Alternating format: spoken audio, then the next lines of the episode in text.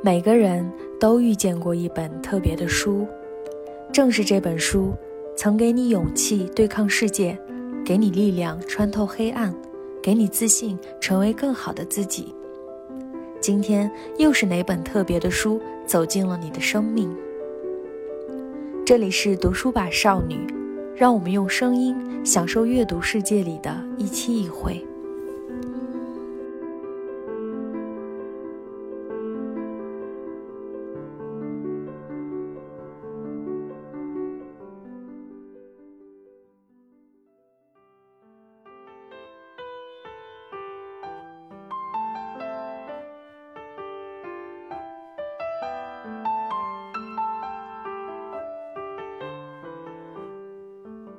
馒头啊，就有三种颜色，就是黑馒头、黄馒头和白馒头。那吃吃得起白面馒头的呢，就是最有钱的。然后吃黄面馒头的呢，可能稍微好点。可是他们俩吃的呢是黑面馒头，可能就是那种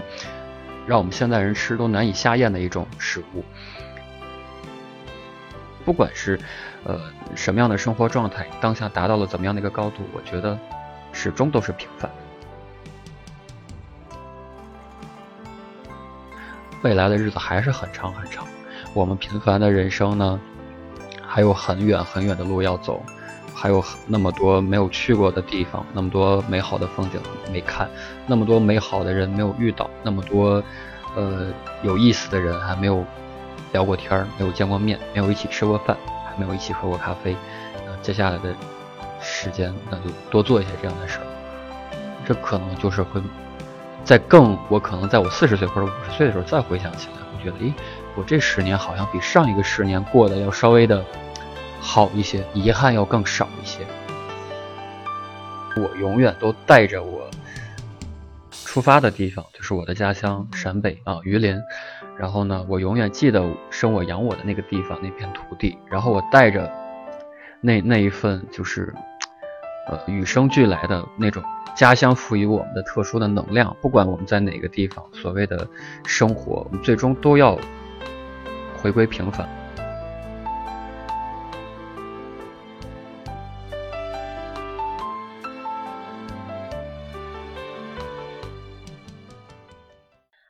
家好，欢迎大家收听这一期的读书吧少女。然后这一期的嘉宾，其实我跟他上午刚才加了微信，但其实我们之前有过一面之缘，也是一个非常优秀、积极向上，还拥有自己酒吧的一位 朋友。就我会对这种，因为我之前也一直想自己开一个这种酒吧，我觉得很酷。然后今天非常开心邀请到马汉同学，跟大家打个招呼吧。Hello，大家好，我是马汉。怎么样？听声音是不是非常的好听？因为他之前学过一段时间的播音，是吗？没有，就是因为我是陕北人嘛，那在学校里可能大家的这个方言就是普通话可能都不是特别好，那我就矮子里矬大个儿，然后就变成了学校里的播音员，从小学到高中一直都是。嗯，然后今天非常开心邀请他来跟我们分享一本书，也是和陕北有关的。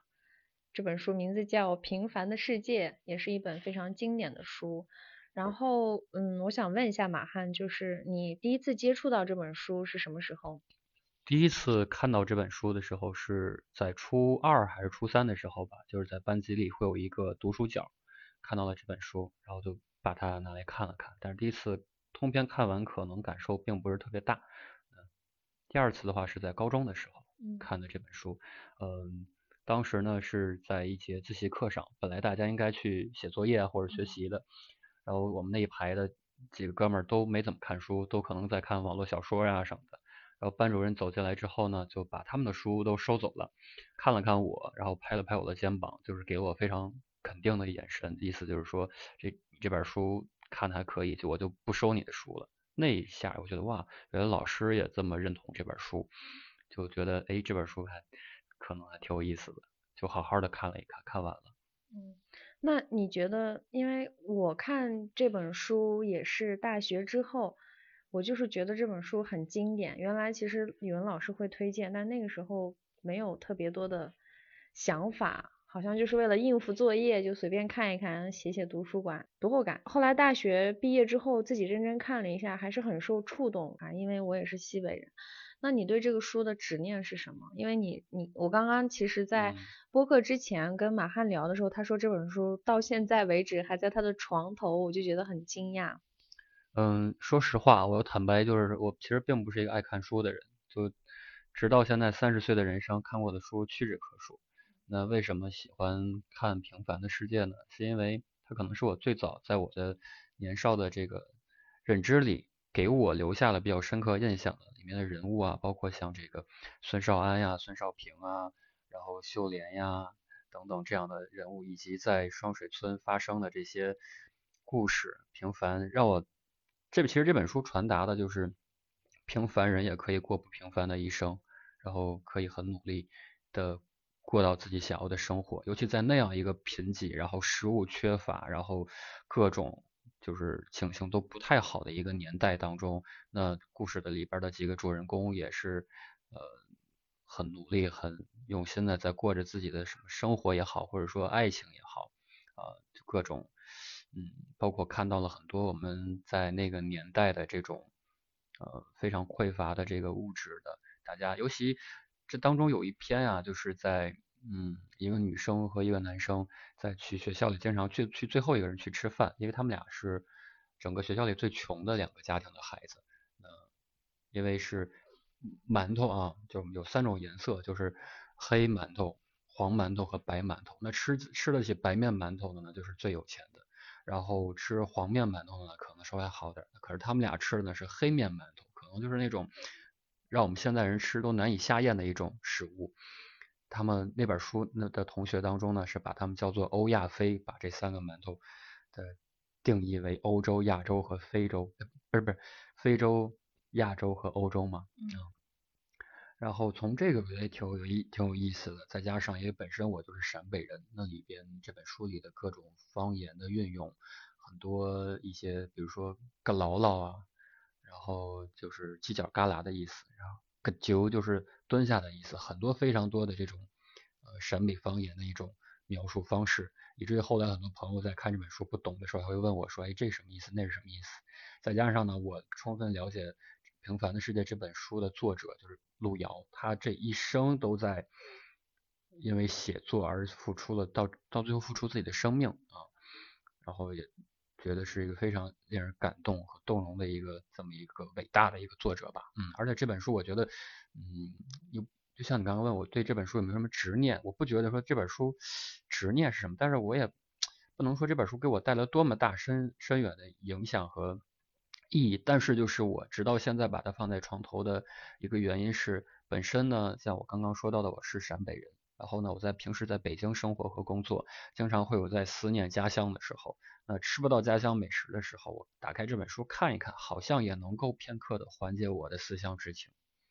嗯，那我想问一下，就是你看了这么多遍，包括你应该也看了这个电视剧版本，对，是的。那你对哪一个主人公印象最深刻？可以跟我们聊一聊。呃，我觉得我对孙少安和孙少这两个兄弟俩的这个呃印象都比较深刻，因为他们两个是这个故事的主人公嘛，包括就是他们兄弟俩，就比如说哥哥在留在这个农村里带带领全村人民这个去致富啊，去建这个呃砖窑、建这个砖厂啊等等。然后这个弟弟出去外出去打工啊，去煤矿打工啊，呃，包括他们兄弟兄弟俩的这些中间穿插的一些爱情故事啊，啊，其实都，其实这个电视剧我认为还原度是非常不错的，尤其是在那个有一个演员就是王雷，包括李小萌，还有那个呃叫什么呃那个男的叫就是呃张歆艺她老公叫什么红袁弘。是这几个人演，包括佟丽娅，这个电视剧拍的还原度非常高。最近的那个是吗？呃，大概有两有有几年了吧，有三四年了吧。这个电视剧也是，如果大家觉得看书会觉得比较乏味的话，或者说很多方言看不懂的话，我也特别推荐大家去看这这部电视剧。拍的话也是非常不错的，而且里边的这个音乐也非常好听。音乐的主题曲呢，都是由我们陕北当地特别知名的一个歌手叫贺国锋来演唱的。他演唱了很多高昂，包括又呃特别悲怆的这么一些的这个音乐的的，被利用了这个整个故事的线，然后把这些故事写到了这些歌里。就听着这个歌，再看着这个剧，然后你就会特别想要去到黄土高坡上去看看，去双水村去看一看，看一看他们这一一帮平凡人这一辈子在这里，在这个村里过了人生，然后想感受他们的这个故事。对。那我想问你，你刚刚提到哥哥跟弟弟，你觉得你的个性或者是性格更像哪一个？我觉得哈，我身上至今保留着就是我们陕北人的一个陕北男人的一个特质，就是我觉得我们都比较踏实，然后相对，尤其像我这么早就来北京读书工作，见到了这么问就是花花的花花世界之后呢，我还是我发现不管是我的习惯也好，我特别相信落叶归根这句话。就是不管我们好像在外边看到了多少的世面，见到了多大的天地，吸收了多少多少的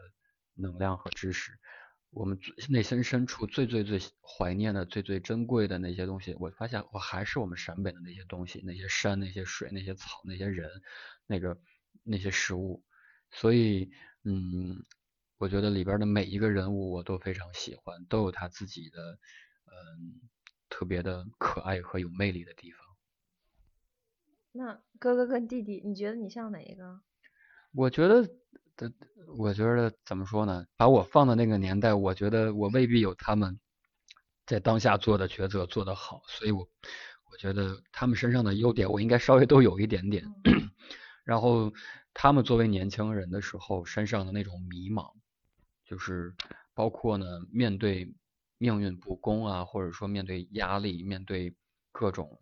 四面八方的一些呃抉择的时候所展现出来的勇气，我觉得那我也是具备的。所以说，我觉得嗯，对我们的陕北男人都挺好的。对，哎，那你刚刚提到就是你身上有非常强烈的这个陕北的这样的一些，嗯，算是民族特性吧，就是当地的一些烙印。对，你觉得这些在你北漂的这十多年期间，嗯。有哪有哪件事情是你印象特别深刻吗？嗯，就比如说你刚刚提到的，你遇到一些事儿，或者说是你看完万千世界之后，你内心还是渴望一种，所以这个就会有点矛盾。你到底内心是渴望的是平凡的那种生活呢，还是说，比如说你来到北京，然后现在的工作又很好，还是说是那种？我不能说上流，就是说那种精英式的生活。我觉得，首先，就像我刚刚提到的落叶归根的这件事情，不是说我一定要将来一定要把自己的这这个落在这个我的家乡怎么样，但是是因为我永远都带着我出发的地方，就是我的家乡陕北啊榆林。然后呢，我永远记得生我养我的那个地方那片土地，然后我带着那那一份就是。呃，与生俱来的那种家乡赋予我们的特殊的能量，不管我们在哪个地方，所谓的生活，我们最终都要回归平凡。或者说，我觉得不管是呃什么样的生活状态，当下达到了怎么样的一个高度，我觉得始终都是平凡的。我觉得我始终都是平凡的。同时呢，我觉得我又是可以伟大的，我可以是做我呃人生当中呃给到我更更加伟大的目标。然后把我自己的生活过得更加幸福。那即便虽然说我是一个平凡的人，但我也可以在我平凡的人生上过出做出非常多不平凡的事情。然后呢，呃，让我的人生更具意义。那最终我还是呃觉得我就是一个平凡，但是我可以去努力追求幸福的这么一个平凡人。这就是我觉得很很很满足的。嗯。我觉得这点其实我也蛮有感慨的，就是我有一个非常小的纹身，就是一个麻雀，然后当时就就很多朋友看到就会问为什么是麻雀，因为我觉得我跟你的点其实很像。第一，我觉得自己像一个 想飞，飞很高，然后一直飞到死的那种鸟。就我要一直飞。另外一个我又非常清楚我很平凡，因为麻雀遍地都是，就是让你知道你可能不是那种什么娇贵的那种类型的鸟，你就是一只麻雀，但是你其实内心是渴望飞很高的。对，当时我我也是这么想，然后我觉得我整个就是状态也会跟你很像。我认为自己是一个平凡的人，但我并不认为自己是一个认命的人。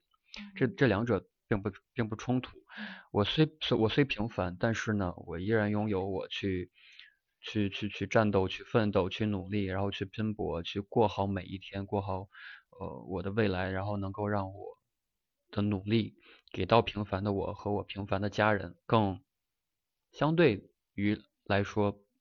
不那么平凡的生活，这就是我的目标。所以说，这本书其实向大家传递的意义，不是说啊，那平凡的人就要认命啊，或者说怎么样，就是平凡的人，大多数人都是平凡的，啊，或者说，呃，对，早一点认知自己是平凡的这件事儿，是平凡的人，然后这个世界其实它也是平凡的世界。对，然后呢？只不过说，可能有时候我们的执念，或者说一些自尊心啊等等的，觉得自己要去闯出多大个天地，这些当然是没问题的。但是呢，当我知道自己从哪儿来，然后我就更更能够有清晰的目标，知道要自己去哪儿。那即便这个地方我去不了，也没关系。那在这个去的过程当中，我依然努力了去。尽力了，我觉得就可以了。嗯，那我想问一下，就是你是一直都是这样吗？还是说，嗯嗯，就是我不知道你有没有经历过很多这种自我的一些价值观的碰撞啊，高低起伏啊？因为你现在聊天就是一份非常的宠辱不惊，就是一个很好的状态。就是我不知道你是一直都是这种性格、这种状态，还是说中间也经历了一些什么至暗时刻？嗯，关于治安时刻肯定是有的，尤其在北京这么大的一个城市，你肯定也经历过了很多的困难，包括也经历过一些诱惑，以及一些自己的这个呃对于自尊心的一些东西，包括自负的一些东西，还有尤其呢还可能。在年轻、更年轻的时候啊，有过一些小小的攀比的心理，或者说觉得哎，是不是买一个更贵的衣服，或者有一个更好的，拥有一个更好的东西，可能当下会很快乐。那那两三年过后的话，这我就觉得这个其实不是我想要的东西。我想要的东西是更长久的，我的以及我以及我家人的幸福的生活。这才是我努力奋斗的目标，嗯，而不是说今天我住在东三环，你住在五环，你就比我 low。我租的房子，呃，是两居室，你租的是一个一居，或者说你租的是一个卧室，你你就不如我。就是现在的很多年轻人可能确实存在于这种呃相对浮躁的呃生活习惯以及消费的呃一些习惯。那当然，我也经历过短暂这样的时期，虽然说没有这么的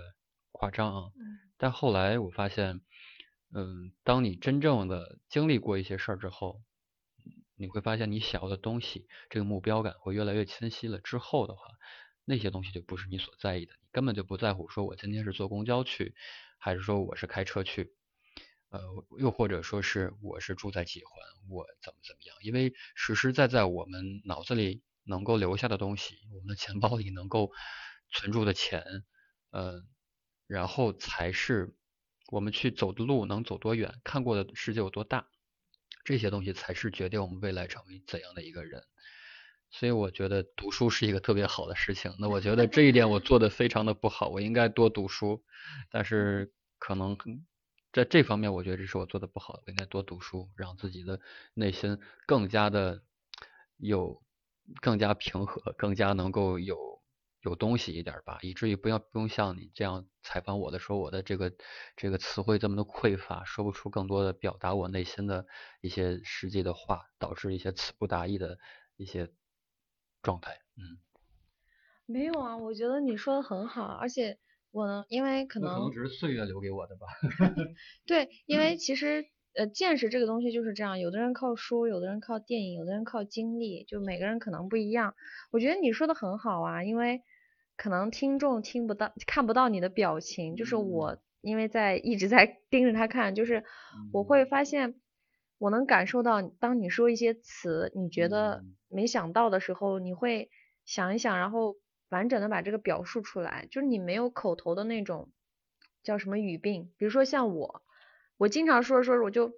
或者是，或者是嗯，或者是然后然后就一直用一些这种词，但是你是一直很完整的，然后说话是非常的怎么说快慢就有停顿，就让人听着是很舒服的。然后我觉得 你是不是被社会毒打也很 也很惨？就是北京嘛，你想在北京待了十多年，上学工作，肯定是什么样的事儿都经历过了。那经历完之后，呃，尤尤尤其我今年也三十岁了啊，然后就会也来到了一个就是更加了解自己和认识自己的这么一个阶段。以前呢，可能就是过就是那些浮躁啊。那些各种，对，非常非常多的迷茫这那的，然后到了三十岁的时候，发现，就是刚刚我们说的那个平凡的这两个字啊，先接受自己平凡，然后呢，尽可能的去，再给生活多添加一些色彩，因为二十到三十这十年的时间，你有时候会回想，哎呀，我自己要是能够在哪个时间节点再努力一些就好了，我应该那么去做就好了。后来发现想这些都没有用。那既然已经来到了三十岁，那先接受平凡的自己，然后呢，尽量的，虽然说现在已经没有二十岁的那个体力和那个那个精神头了，但是还是能够，嗯，把握当下，过好当下的生活，然后未来的日子还是很长很长。我们平凡的人生呢，还有很远很远的路要走。还有那么多没有去过的地方，那么多美好的风景没看，那么多美好的人没有遇到，那么多呃有意思的人还没有聊过天儿，没有见过面，没有一起吃过饭，还没有一起喝过咖啡。那接下来的时间，那就多做一些这样的事儿。这可能就是会在更我可能在我四十岁或者五十岁的时候再回想起来，会觉得，诶，我这十年好像比上一个十年过得要稍微的。好一些，遗憾要更少一些。嗯，哎，你突然开启了三十岁的话题，因为我快过生日了，也是三十岁生日，然后还没到呢。对啊，其实你也还没到嘛。然后我俩就差一个月的样子。然后我之前我是一直想着，比如说到年初的时候，我就想啊，我今年要三十岁了，但我当时就是一股。无知者无畏的状态，我觉得哎挺好的，年龄嘛就是一个数字，我不在乎，我觉得精神保持好啊，永远保持好奇心，我觉得就可以了。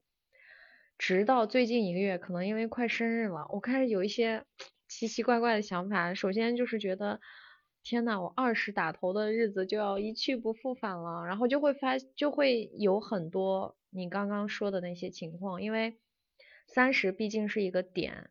然后呢，我会经常的去 flashback，就是回想以前的，我会产生那么一些时刻，我觉得如果我当时做了那个决定，而不是这个决定，我就会开始想当时会怎么样呢？会怎么样呢？然后，所以我觉得你刚刚说的这个话有点一下子治愈到我了，就是可能我的这些小疑惑就没有了。嗯，可能确实是这样，真的。真的是，真的是，嗯，即便你回去再来一遍，即便你真的做了你认为现在认为觉得好像很好的决定，可能结局也跟现在差不多。对，然后，嗯，其次你刚刚提到的第二个点我也特别喜欢，就是越到三十岁就越人越平和，就是越知道自己想要什么。我觉得我最近的一些。情绪管理能力啊，各方面就心态啊，就越来越好了。可能以前消解一个负面情绪需要好几天，就老想着这个事儿，现在就是很快就结束了。而且我在这个情绪结束的时候，能够自己有一个复盘跟总结，就是我为什么有这个情绪，这个情绪到底是好的还是坏的，然后它是我主观造成的还是别人造成的？如果是别人造成，就不用再想；如果是我造成的，那我要不要改？我想不想变得更好？我要想变得更好，我这块就得改。我就觉得有了一个非常成熟的一个 成年人，终于进入了成年人的世界，就觉得很多思考问题的时候，包括看待别人对你的态度，包括我最近不是转换了新的。职业方向嘛，我就会就是就会慢慢的有了很多包容心，就觉得你看待我可能大部分是你的问题，跟我也无关。如果真的是我的问题，我要是想改的话，我就马上改，但是我也保留我自己不愿意改的那个点，就想开的越来越容易了。不知道是三十岁带给我的，还是这个职业带给我的。嗯嗯嗯。就是我前两天和朋友一起喝酒聊到的一个话题，就到我们这岁数，不能这么说啊，到了三十岁这个年纪的话，就是不愿意花更多的时间去取悦别人，会去关心别人的这个想法是什么样，是你会怎么看我，或者说我做的这个工作你会怎么看我，或者说呃什么什么了你又会怎么看我？其实现在更在在乎自己。内心的真实想法会多一些，让自己舒服，让自己在乎的人舒服，嗯，这是我比较关心的点。那些就是能够随意，呃，给你一些评价，或者说给你一些不好的一些话的人，其实可能也不在我们那个我们最重要的人的那个那一圈里。就是有一句话，我觉得就是那句话怎么说？什么三，嗯，哎呦，就是恶语。恶语什么什么，哎，你看不读书的这个就出来了，叫什么什么，就就那话叫什么？哪个话？这这这段可以剪掉，叫什么？呃，我要放出来。不是，就什么，还是想不出来。就是说，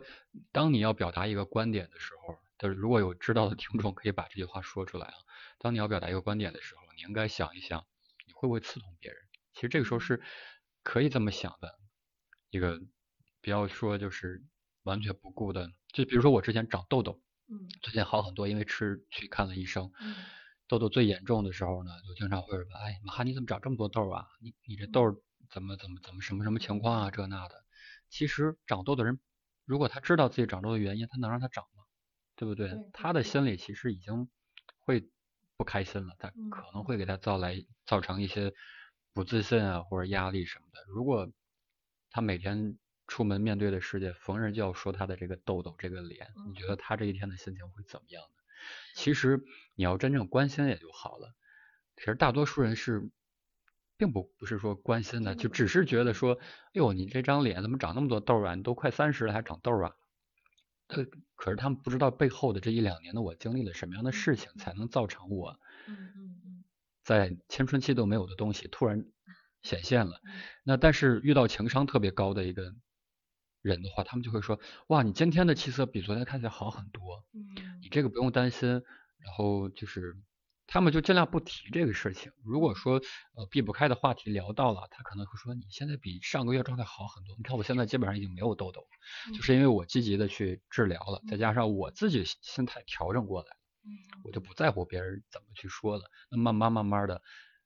你的脸、你的心、你的整个状态都会变好。嗯，所以我也祝你能够在你刚刚不是说提到了你转换了自己的新的职业道路，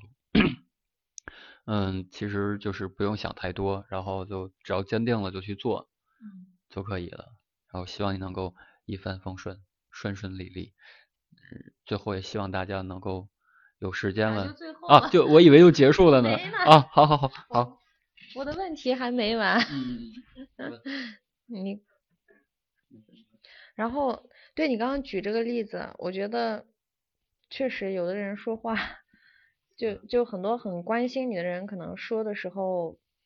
并没有想到这个话会刺痛你。然后也有可能是我们平时会，当对方说这样话的时候，你也开玩笑的回应了，然后让对方觉得你不在意。嗯，这个是我最近改的最大的一个毛病。嗯。当别人说了一件我不舒服的事情的时候，我现在会直接，我不是怼，如果是很亲的朋友，我会告诉他，我说我希望你更信任我一点，而不要觉得我好像这样。我很多时候没有说，不代表我不知道。但我作为我的朋友，我需要你信任我，相信我有解决这个问题的能力。然后我的朋友往往都会回句：“我当然相信你了。”然后他们内心也会有一个知道你的界限在哪里。所以这个边界感这个问题，也是之前有跟朋友正好聊到。嗯，有的时候很多人是无心的。还有一个原因就是我们自己没有及时的 跟外界划定这个东西，划定完也没有告诉对方，所以导致对方可能永远来这个界限周围疯狂试探，有些可能有些时候可能是无心的，然后我觉得就是得说出来，然后我觉得这样说出来挺好的，然后另外一个就是我之前有一本书叫什么向前一步，当时也是有一个。就是这个书的作者，Facebook 的那个首席实习那个叫什么运营官，她当时说了一个问题，她的老公因为心脏病发还是什么，反正就是猝死了，在健身的时候，然后去世了之后，他后来过了一段时间，他回公司上班之后，他觉得每个人都在问他 How are you？就是你过得怎么样？你出你还好吗？然后他当时写这本书，他就觉得。他非常不开心，别人这么问他，因为别人问你 How are you 的时候，你只能回一个我很好，但是我不好，我刚刚失去我的老公，孩子们失去了他的爸爸，然后他当时就提到一个说，当你发现你的朋友处在一个悲伤的，发生了一些悲伤的事情，但是你又不知道要怎么关心他的时候，不要问他你好吗？你还好吗？而是应该告诉他说。我知道你发生了不开心的事情，但我希望你知道，我一直在你身边，有需要你可以来找我。这样就比你问对方你好吗，你就可能就好很多。这是我刚刚想到的一个 tips，分享给大家。哦，我想起那句话了，就是刚刚想不起来那句话，叫做“良言一句三冬暖，恶语伤人六月寒”。嗯。就是从你嘴里说出的话，就会给别人带来不一样的。这个心理反应，所以尽量我们还是让这个呃世界变得温暖一些吧，尽量说一些温暖的话给到你爱的人，越是亲近的人，越是应该在说话的时候稍微稍作考虑一下，而不是把最最难听的话、最不经过大脑的话就直接说出来。这样的话，其实反而我觉得，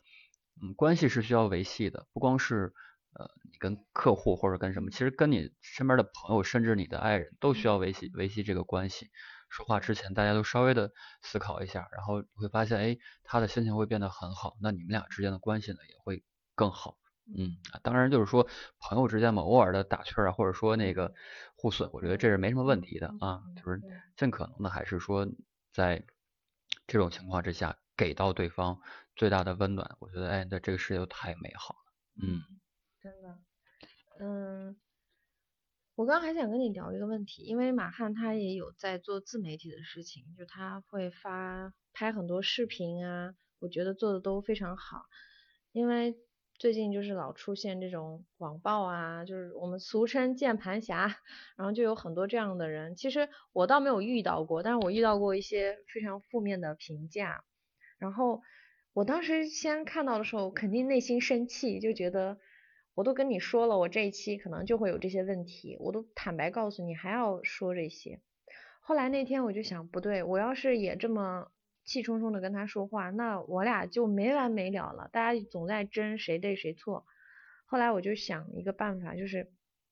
任何人给我评论，包括他提建议，我就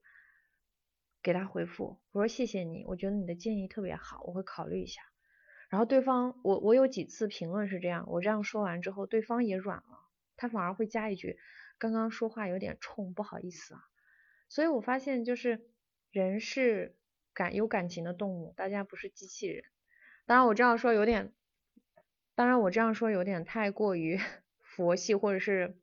好像站在一个很高的位置。但是我觉得如果大家生活中遇到一些负面的情况，嗯。这样不是说你软弱，或者说一定认了对方是对的，而是你自己的一个气度跟格局的问题。这个东西需要修炼，不过也可能因为我经历的毒打太多了，我最后决定温柔的对待人。其实你你这样是非常对的。首先我们要感谢他来到我们这个这这这这一块小小地方，哎，还能够来评论或者说做自己的一个呃意见的指出也好，说明他花时间给我们了，对不对？他他为我花时间了，那说明他还看了我的东西了。那我做出东西岂不就是为了让别人看嘛？那如果他只要说的话是合理的一些建议，或者说没有上升到人身的攻击来讲的话，我一般都嗯都不会去跟他去理会。就包括我现在工作当中，其实也会遇到一些由于工作性质性质的原因，会遇到一些呃就是对稍偶尔会遇到一些不是那么好的一个言论，我就觉得哎嗯看看他是不是真的是一个就是相对系统性的建议，或者说真真正是呃经过思考之后的发言。如果不是的话，如果只是就像你刚刚说的无脑的一个。键盘侠就是为了抒发自己当下的情绪的话，那我就也也就不理他了啊，嗯，就是把我们自己的心态放平和，没事儿。对，大家都是平凡人，最后对回一下主题，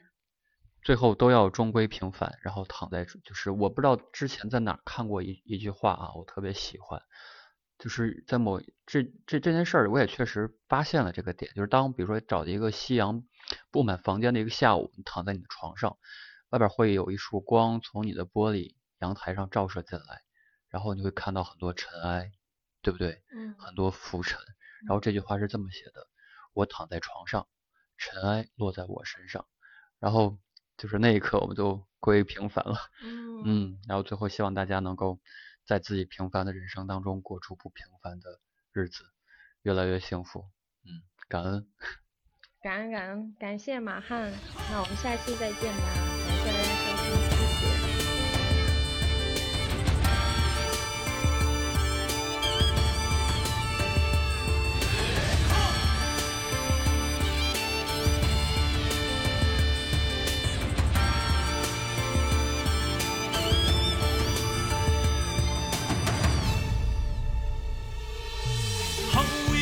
天佑，豪气冲满天，抓一把西北风，挥洒在天地间，舀一碗黄河水，养育了几代人。扛一件镇北台，遥望那铜湾城。喝一壶高粱酒，醉了就仰天笑。唱一曲东方红。望一眼黄土地，融化在生命里，梦一回毛主席，楼顶了宝塔山。